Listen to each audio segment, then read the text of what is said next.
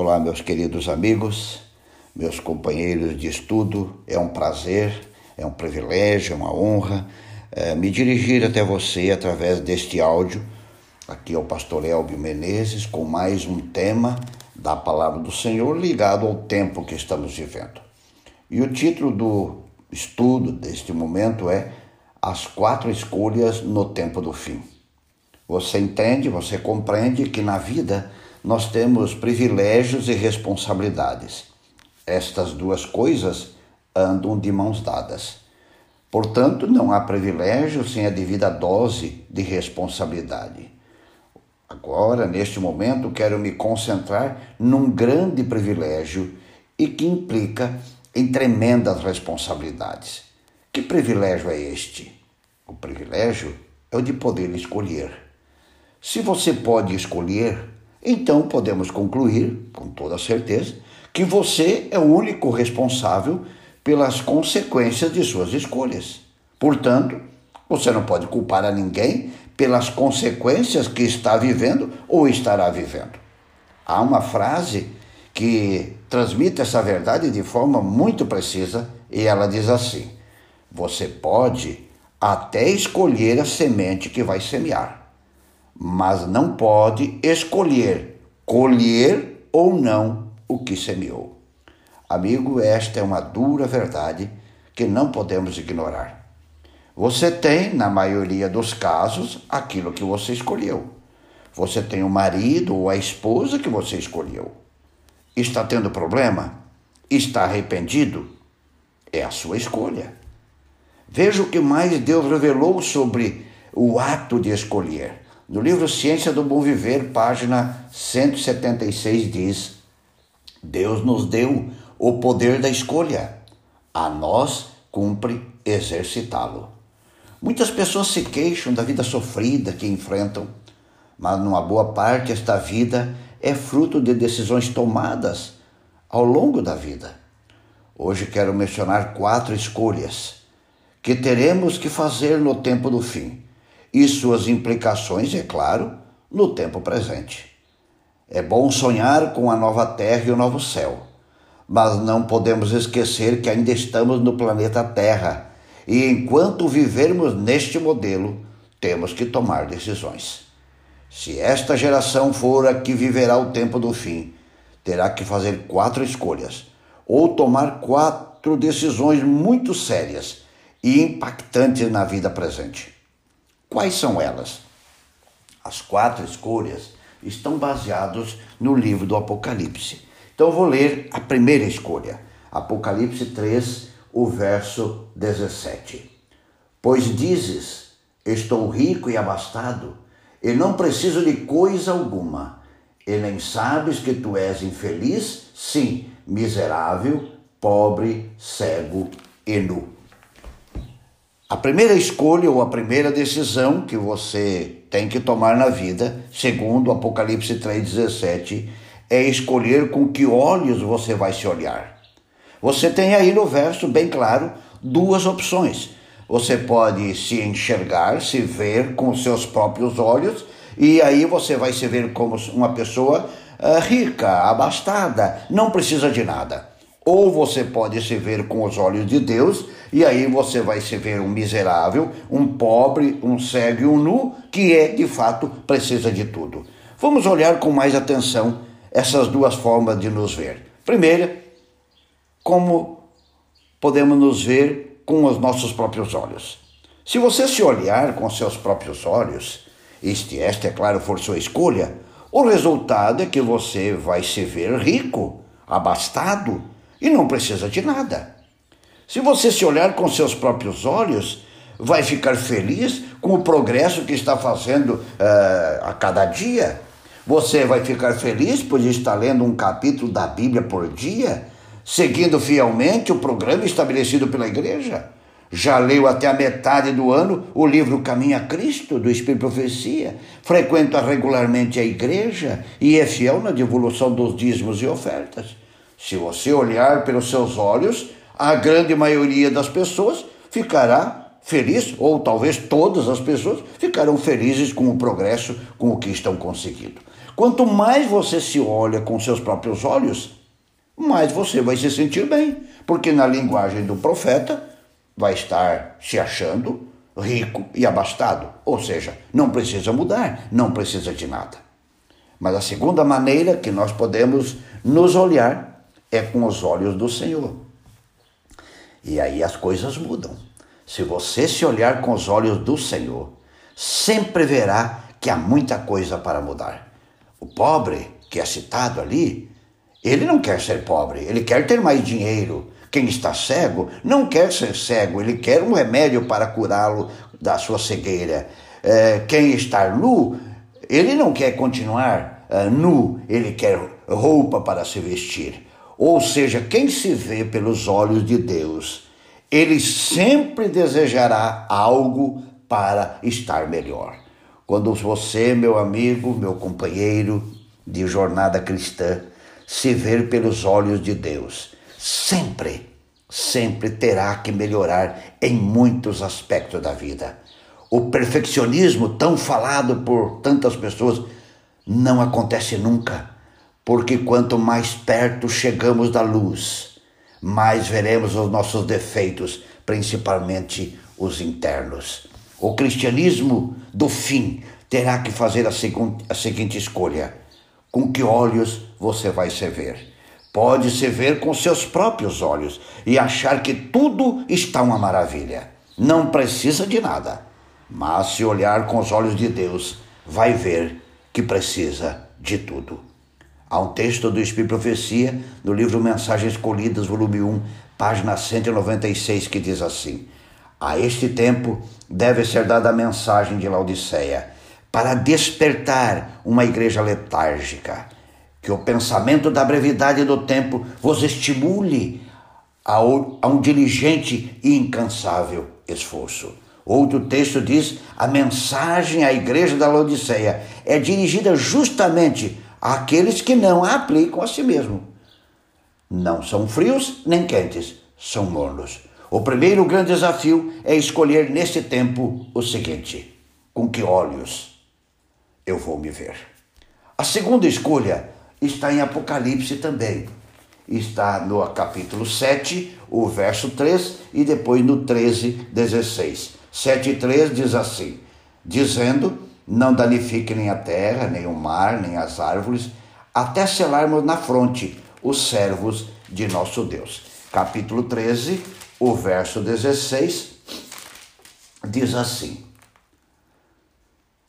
A todos os grandes, os pequenos, os ricos, os pobres, os livres e os escravos, faz com que lhes seja dada certa marca na mão direita ou sobre a fronte. Portanto, a segunda escolha está aí. Você terá à disposição no mercado dois selos. Você terá que escolher qual vai adotar em sua vida. Escolher ser selado, em outras palavras, significa escolher se submeter à autoridade do poder correspondente. Quem escolhe o selo da besta está escolhendo se submeter a esse poder paralelo que desafia a Deus. Quem escolhe receber o selo de Deus, escolhe aceitar a autoridade total, absoluta de Deus em sua vida.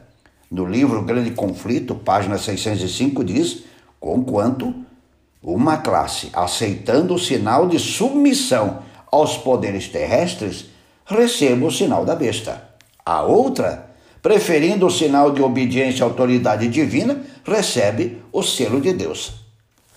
Esta escolha parece ser simples, mas não é como parece. Vou te dar um exemplo. O que é aceitar a autoridade de Deus.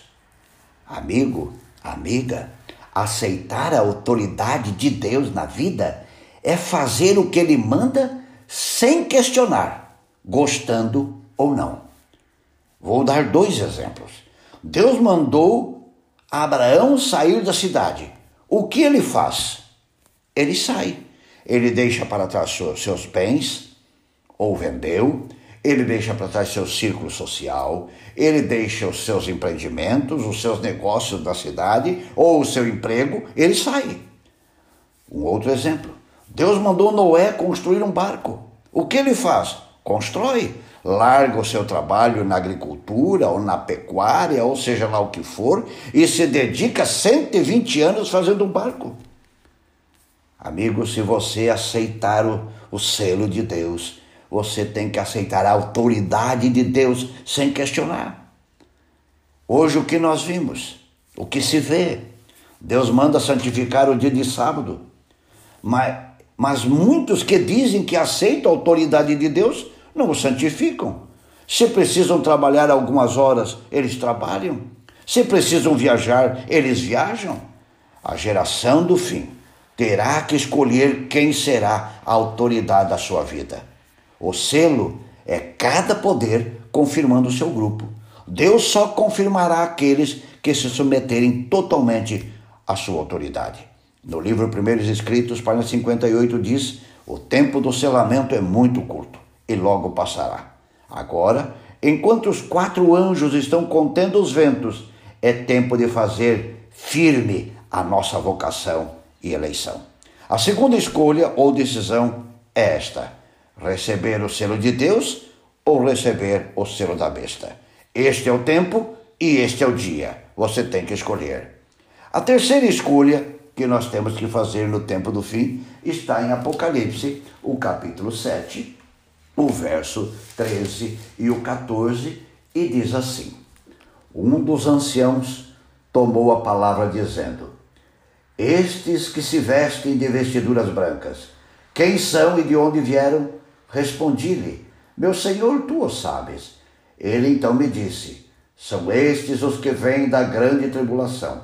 Lavaram suas vestiduras e as alvejaram no sangue do Cordeiro. Amigo querido, você tem novamente duas opções. Você pode aproveitar o tempo enquanto está aqui para reclamar, porque vivemos em tribulação. O diálogo que, que o apóstolo João viu no céu é de duas, dois seres celestiais perguntando, o outro respondendo, e, o, e o que responde diz: esses vieram da grande tribulação. Então, uma escolha que você pode fazer é aproveitar todo o tempo aqui para reclamar, lamentar, se queixar de sua sorte. Ou você pode aproveitar o tempo para se lavar, para lavar suas vestes no sangue do Cordeiro. Essas é, é, são as duas coisas que o verso apresenta. Ele apresenta que vivemos em tribulação, mas apresenta que muitas pessoas, mesmo nessa tribulação, aproveitaram o tempo para lavar suas vestes no sangue do Cordeiro. Então a escolha, a terceira que temos que fazer, é o que você vai fazer com o tempo enquanto espera. Você pode se queixar, reclamar, ou você pode aproveitar para se lavar no sangue do Cordeiro. Quando uma pessoa escolhe o caminho da queixa, do lamento, da murmuração, ela desperdiça muitas oportunidades. Há pessoas que em todo o seu tempo disponível está reclamando de algo ou de alguém, ou está lamentando ou se queixando da vida. Este tipo de cristão não está sabendo aproveitar o tempo que Deus está lhe dando. Além de não aproveitar o tempo, ele ou ela acaba ficando com eh, poucas pessoas do seu lado, porque a sua conversa termina sempre em reclamar, criticar, lamentar de alguma coisa ou de alguém. Há um texto que eu queria ler para você nesse momento. Ele está no livro Testemunhos para a Igreja, volume 2, página 640, que diz assim: Inquietude, rabugice, queixas, murmurações e lamentações inúteis não lhe aliviam os sofrimentos, nem lhe trazem felicidade, apenas agravam o problema. Você percebeu? Lamentar, se queixar, são coisas inúteis. Não vai trazer nenhum alívio e nem felicidade, apenas vai agravar o problema. Mas também, como disse, nessa terceira grande decisão que temos que tomar na vida, uma das formas de aguardar enquanto esperamos a vinda de Cristo é se lavando, é se purificando. E no Testemunhos para a Igreja, volume 5, página 717, diz: Muito tempo deve ser gasto em oração. Para que as vestes de nosso caráter sejam lavadas e branqueadas no sangue do Cordeiro. O que isto significa? Roupa branca? Roupa alvejada? é um símbolo para a justiça dos santos, Apocalipse 19, 8. Justiça é estar todo o tempo ligado ao justo, Jesus Cristo. Ser humano sem Jesus sempre será injusto diante de Deus, independente do que faça ou deixe de fazer. Mas uma pessoa que se esconda em Jesus será visto como justo diante de Deus. Você tem que fazer mais uma escolha, meu querido amigo. A terceira é lamentar, se queixar ou se lavar no sangue de Jesus. Viverá uma vida de lamentos pelas tribulações que Satanás coloca em sua vida ou viverá uma vida escondida em Jesus? Esta é a terceira escolha. O que vamos fazer com o tempo? Temos que esperar. Jesus ainda não veio, então temos que aguardar. Aproveite o tempo, não se queixando, não se lamentando, mas se lavando. Esta é a terceira escolha. A quarta escolha está em Apocalipse, o capítulo 19, o verso 7, e ali diz algo fantástico que vai acontecer e que você e eu teremos que escolher. Apocalipse 19, 7 diz: Alegremos-nos, exultemos, demos-lhe glória, porque são chegadas as bodas do Cordeiro cuja a esposa a si mesmo já se ataviou. Aqui está descrevendo uma festa. Haverá uma grande festa das bodas do Cordeiro. Todos estão sendo convidados. Cabe a você dizer com suas palavras e atos se deseja ou não entrar na festa. O casamento de Cristo com sua noiva, a igreja, vai acontecer e agora é contigo. Se entra na festa do noivo ou fica fora dela. Este assunto é tão sério que Jesus contou uma parábola. Veja a preocupação de Jesus. Em Mateus 25, do verso 1 ao 10, ele conta a parábola das dez virgens. E você provavelmente conheça bem a história, e se não, você pode é, ler aí Mateus capítulo 25, verso 1 até o 10. Ali dez moças foram convidadas para acompanharem o noivo até a casa da noiva. As cerimônias de casamento no Oriente começavam sempre ao entardecer. E dez moças foram convidadas para este momento especial. E ali acontece uma divisão. Cinco se preparam melhor e cinco não, não se preparam com, tanta, com tanto esmero. Então acontece o seguinte: quem se preparou com mais esmero, com mais detalhes, tinha reserva para enfrentar a demora do noivo. Ele, ela tinha azeite e ela pôde entrar na festa. Mas quem deixou para fazer os preparativos na última hora encontrou a porta fechada. Amigo, esta é outra grande escolha que você tem que fazer. Se preparar para a festa e quando o noivo vier, entrar ou não se preparar e ficar fora dela. Lembre-se, o noivo atrasou lá e o noivo pode atrasar. E se queremos entrar na festa, precisamos estar preparados para essa tardança. A festa vai acontecer, quer você aceite ou não, creia ou não, concorde ou não. O que você precisa entender é que terá que fazer mais uma escolha: se preparar e entrar na festa ou ficar fora dela, sem ser reconhecido pelo noivo. Esta é a quarta escolha que temos que fazer nesse tempo especial: dentro da festa ou fora da festa. A quarta escolha é muito importante. Na parábola, cinco moças entraram porque fizeram preparativos melhores, cinco moças não entraram porque não se prepararam devidamente. E eu quero avançar agora um pouquinho mais na, no entendimento dessas cinco que entraram e das cinco que não entraram. Meu querido amigo, escolher é um grande privilégio, mas é uma tremenda responsabilidade. Você está onde está porque escolheu. Você estará dentro ou fora da festa apenas por sua escolha. Não culpe ninguém hoje por estar onde você está e com quem está. E também não tente amanhã achar culpados para justificar o lugar onde você está. Se estiver na festa, é sua escolha. Se estiver fora da festa, é apenas mais uma escolha desastrada que você fez. Então tenho uma pergunta para lhe fazer. Por que as cinco moças ficaram fora da festa? Há um detalhe que desejo analisar ao concluir este tema. As moças que ficaram fora da festa foram convidadas, mas o preparo foi mais pela lógica e técnica. Elas calcularam o tempo que gastariam do ponto que iriam se encontrar com o noivo até a casa da noiva e etc. Calcularam que a quantia de combustível que cabia no recipiente era o suficiente. Qual o perigo que muitos cristãos correm hoje? Vivemos uma vida cristã baseada na lógica e no mínimo. O grande perigo que muitos correm é o mesmo: é viver uma vida cristã baseado na lógica e no mínimo. As moças se basearam na lógica e no mínimo. Hoje nós temos cristãos que só fazem aquilo que entendem.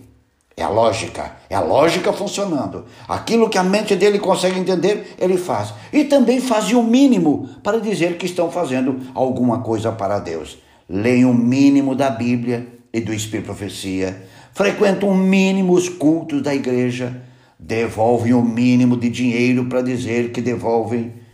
Quem se contentar com o mínimo e só fizer o que a sua mente lógica entende, corre o risco, meu querido amigo, minha querida amiga, de ficar fora da festa. Outra pergunta: por que as cinco entraram? Porque elas não se contentaram com o mínimo e fizeram o máximo, levaram combustível extra.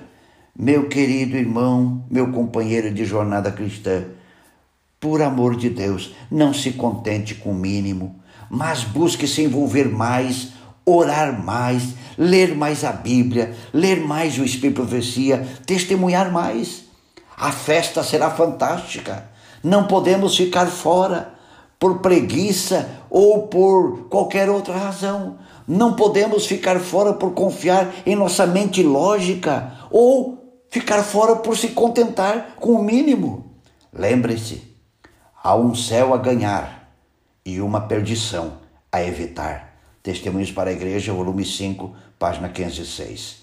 Que a graça de Deus seja sempre presente na vida de todos nós e que nossas escolhas venham honrar o nome de Jesus Cristo.